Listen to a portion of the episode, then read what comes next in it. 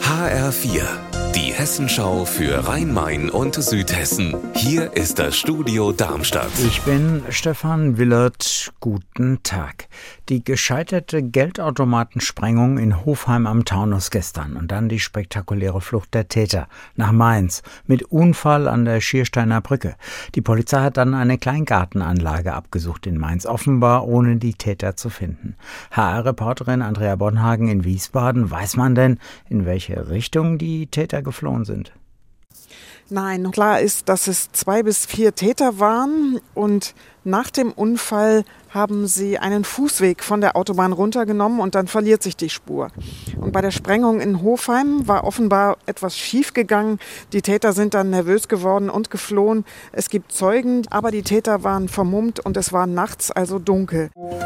Das 49-Euro-Ticket kommt im Frühjahr und die Großstädte Wiesbaden, Frankfurt und Darmstadt setzen noch eins drauf. HR-Reporterin Anna Vogel, was haben sich die großen Rhein-Main-Städte einfallen lassen, damit mehr mit Bus oder Bahn fahren? Wiesbaden will das Schülerticket um die Hälfte billiger machen und auch alle, die Sozialleistungen bekommen, sollen günstiger unterwegs sein. Ihr Monatsticket soll statt 60 nur noch 30 Euro kosten. Ob das möglich ist, prüft jetzt der Verkehrsdezernent. In Darmstadt gibt es schon seit Herbst das Klimaticket. Wer sein Auto abgibt, bekommt drei Monate lang ein Gratisticket für den Nahverkehr. Und in Frankfurt gibt es neuerdings den RMV Sparpass. Den kauft man für 10 Euro und kann dann einen Monat lang Tickets billiger kaufen. Aber in Frankfurt sind ja auch einige ziemlich sauer, weil die Einzelfahrt jetzt so teuer geworden ist. Wie sind da die Reaktionen?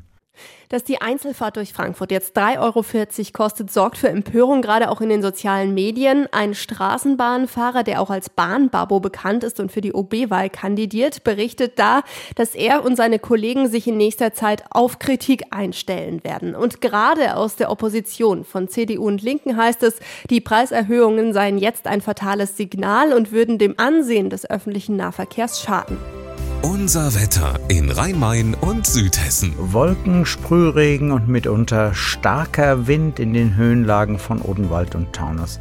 Die Temperatur in Heppenheim an der Bergstraße gerade bei 8 Grad. Ihr Wetter und alles, was bei Ihnen passiert, zuverlässig in der Hessenschau für Ihre Region und auf hessenschau.de.